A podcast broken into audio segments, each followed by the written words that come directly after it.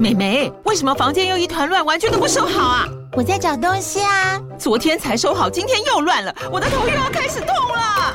妈咪，我是在找虎标白色万金油啦。阿妈都说头痛擦这个很有效，薄荷凉凉的，可以帮忙舒缓哦。妈咪，爱老虎油。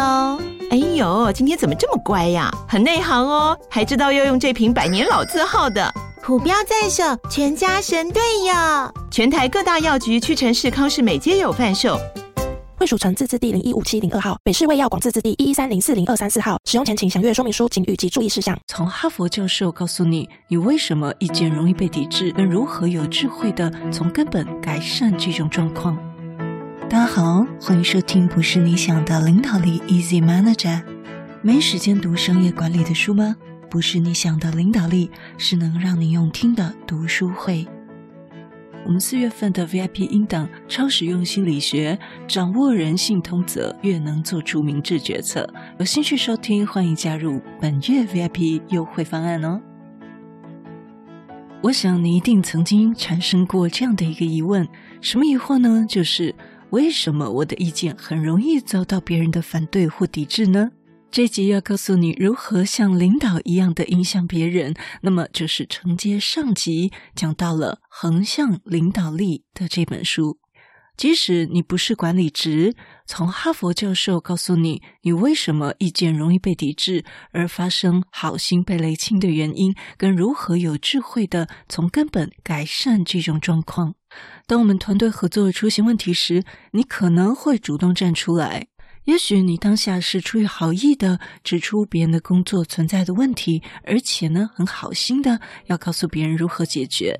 但真奇怪了，你的主动跟善意可能不能换来别人的感激，还得到更多的抵制与对立。比如说，你是谁啊？凭什么对我的工作指手画脚的？或者是问题在他那里？哎，干嘛说是我啊？这种状况是不是难免也会遇到几次呢？我们上集六三集讲到了横向领导力的五大能力，其实就是目标整理的能力、思考问题的能力、计划修正的能力、激励团队的能力，以及反馈优化的能力。再运用 PDCA cycle，如果你不知道什么是 PDCA。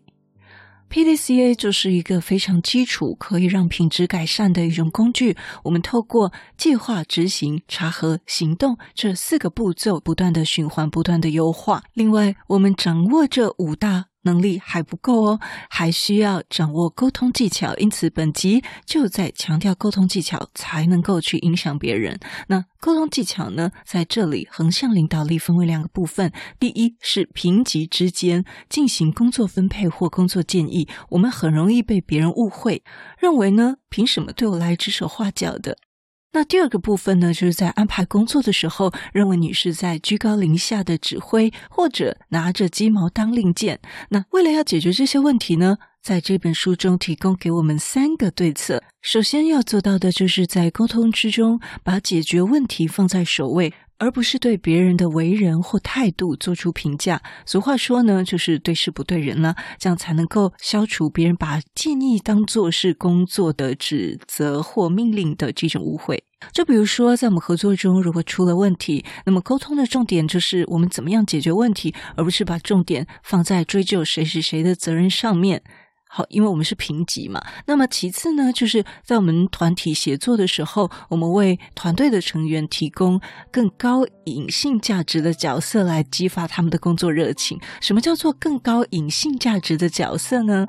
其实这说起来也很简单，就是让他感觉啊、给他戴一个更高的帽子了。我们本质上呢，都只愿意为自己工作。外部的激励虽然有时候能够达到一定的作用，但是呢，更恒久的一个动力，却是能够帮助他人，或者是被他人需要，或者来自自身的成就感。好，我再说一次哦，帮助他人或被他人需要，或来自自身的成就感。而福格的行为模型中就指出，行为发生的三元素之一就是动机。那我们来先看看这个福格的行为模型，就好比是为什么有的销售会有的活动、有的广告，那么用户一看到就很想买、很想参加或很想行动呢？这个就是应用在福格行为模型里面。他认为要让一个行为发生，必须同时具备三个元素。第一动机，第二能力，第三触发器。什么是触发器 （trigger） 呢？就是促使你马上行动的诱因。动机、能力还有触发器，让你可以马上 action 的一个诱因。好，那这边就举一个实际的例子喽。好比说，当我们给团员分配任务的时候。如果能够充分考虑他的特长，帮助他找到这份工作的意义，让他能够实现自我价值，成为他工作的动机，就能够引导他有更好的表现。那么，如果你今天不是主管，要让大家对你的建议主动接纳，最有效的办法又是什么呢？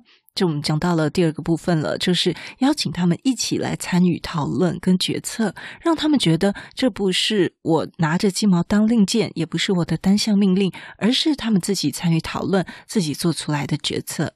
那么人们对于自己的决策会更自觉地遵照执行，发挥横向领导力去引导别人的时候，可以使用提问、建议跟以身作则这三个小技巧。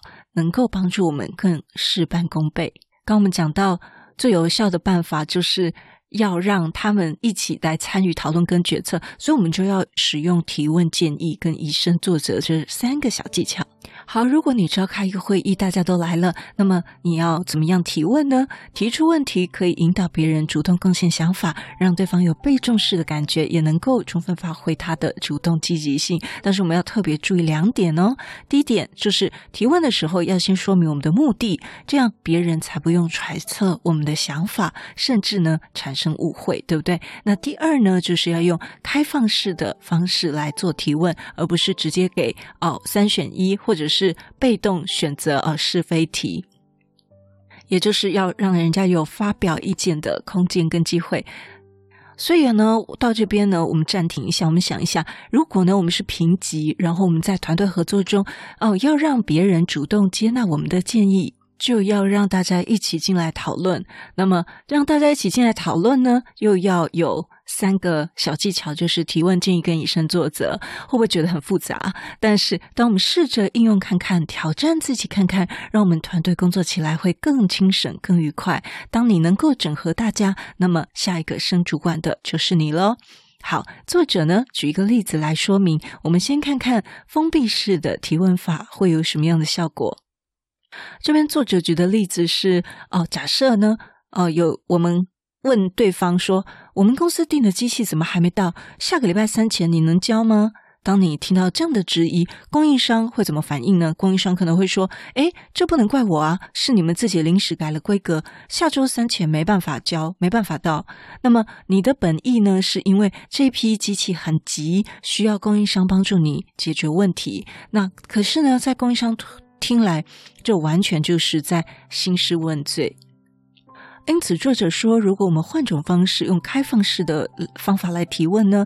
哦，你可能可以说，哦，抱歉，我们临时改了机器的规格，让你们的时间很紧张。但我们现在确实非常需要这批货，要不然生产线就要停工了。我的主管也会找我麻烦，你看能不能帮帮忙？有没有什么办法可以按照原来的时间交付，原来的时间缴交？你如果需要我做什么，你尽管说。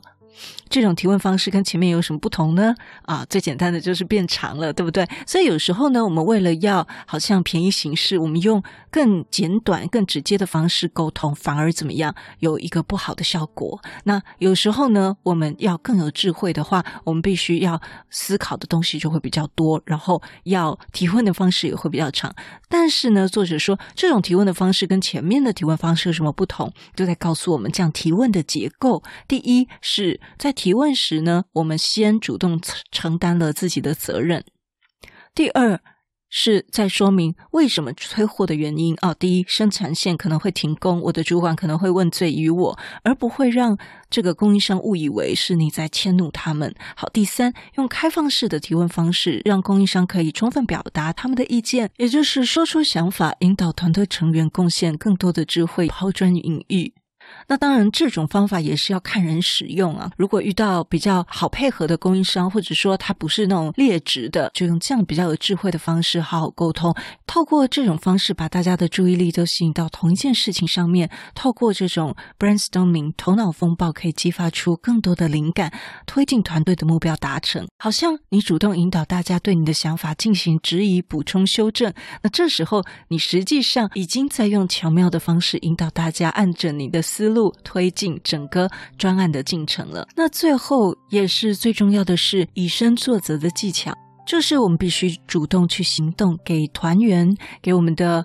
同仁做个表率，引导他们也像你一样共同努力。行动比任何的语言都更具有说服力，不知道你同意吗？不过要注意的一点是，我们传统观念中都主张大家行事要低调、默默无闻的做好事，但在团队合作中，你的行动一定要高调，让大家都看到，这样才能起到示范的效应，带动其他人一起前行。书里举到一个例子呢，就是有一位总裁，他发现办公室的地毯破一个洞，很容易把人绊倒，他就从家里拿了胶带，在第二天下班后把破的地方修补好了。那么过了一段时间，他发现地毯又破了一个洞，可是呢，完全没有任何人去处理。后来他想一个办法，就是他故意挑在第二天上班。这个最繁忙，员工来来往往的时间，在这些众多员工的注视下，故意蹲在那里把破洞补好了。那么在那以后，就再也没有看到地毯破洞的情况发生，因为那些破洞都被发现的员工随手修补好了。但是呢，这个例子虽然是很激励人，但啊，戴老师个人要说，在这个时代呢，未必百分之百适用，因为呢，猫世代的员工可能。完全不觉得这是他自己应该反省的事，反而会觉得，哎，反正有人做就好，因为他在家里都是父母帮他弄好好的，东西本来就会自己坏掉的东西，本来自己就会被修好，因此呢，对于不懂的人做这样的一个动作，简直就是对牛弹琴。因此，我们除了自己修补以外，之后还要跟同仁小以大义，也就是委婉的直接说明，或者你也许有你更智慧的方式，也可能哦。也欢迎跟我们分享。那么，作者最后表示，横向领导力的本质，它是让别人对你人格深深认同后产生的一种主动跟随的行为，也就是你的职场魅力。其实，任何人都是潜在的领导者，任何人都可能提高合作的效率。只要你在关键的时候能够用你积极的思维，还有饱满的精神状态去影响别人。发挥带领、表率、启发，还有激励的作用。即使你没有任何职位，同样的能够对团队成员产生影响力。那么，机遇和成功将永远青睐这一种主动积极的人。好，我们今天总结一下，我们讲到《横向领导力》这本书，哈佛的教授在这本书中告诉我们，横向领导力除了前面上一集讲到的五大。能力还是不够的，我们要掌握沟通技巧。那这个沟通技巧呢，通常有几个问题会发生。第一个就是在评级之间，很容易被人家误会说：“哎，你凭什么啊、对我指手画脚？哦，分配工作或给我工作建议？”那第二个呢，就是认为我在拿着鸡毛当令箭，居高临下的指挥。那针对于这几个问题，就是要强化我们的沟通能力，比如说提升他的行为模型的三元素之一就是动机，提升他的动机，例如他能够帮助别人，他能够被别人需要，或他能够得到自身的成就感。也许呢，你先思考一下如何能够发挥他的特长，帮助他找到这份工作的意义，引导他有更好的表现。那另外一部分呢，如果我们要让大家主动接纳我们的建议，最有效的方式就邀请他们一起进来讨论。讨论中间呢，要有三个小技巧，就是提问、建议和以身作则。在提问的时候呢，我们要用开放式的问题，然后也要说明我们的目的，而不是用封闭式的问题。那我们也举了两个例子，一个是封闭式的例子好像对供应商在兴师问罪。那第二个呢是开放式的呃说明，很明显的他就变得比较长，然后先提问时先承担自己的责任，然后再说明为什么，然后最后用开放式的方式让大家也可以表达自己的意见。所以在团队合作中，这些行动要高调，要让大家都能看到，才能起到示范的效应，带动其他人一起前行。祝福你在这周可以用积极的思维跟饱满的状态去影响他人，发挥领导、表率、启发和激励的作用。机遇和成功永远青睐像你这样积极主动的人。如果你对我们节目有任何的想法，或者你觉得我们节目有带给你一些收获，都邀请你到我们 Apple Podcast 给我们五星评分与留言。如果你还没有订阅过，也麻烦你免费点点订阅或关注，再把这个节目分享给你身边你认为会有需要的人。也欢迎免费加入 Instagram，你可以在脸书上直接搜寻“用听的哈佛生管读书会”，就可以找到我们。我相信，只要你愿意给予，加入社团会给你更多的收获哦。最后要邀请你，现在就来帮自己己加分，期待透过知识价值的传递，让你可以在赞助方案中得到最大的受益。现在回到资讯栏里面，点选 YouTube 有两分钟 3D 卡通人物的说明影片哦。我知道你是非常非常忙碌的，但是你却选择收听我们这一集的节目，非常的感谢，而且你也是最棒、最优秀的。不是你想的领导力，是能让你用听的管理读书会，轻松就能让你应用在职场上。祝福你有一个很棒的一天，我们下次见。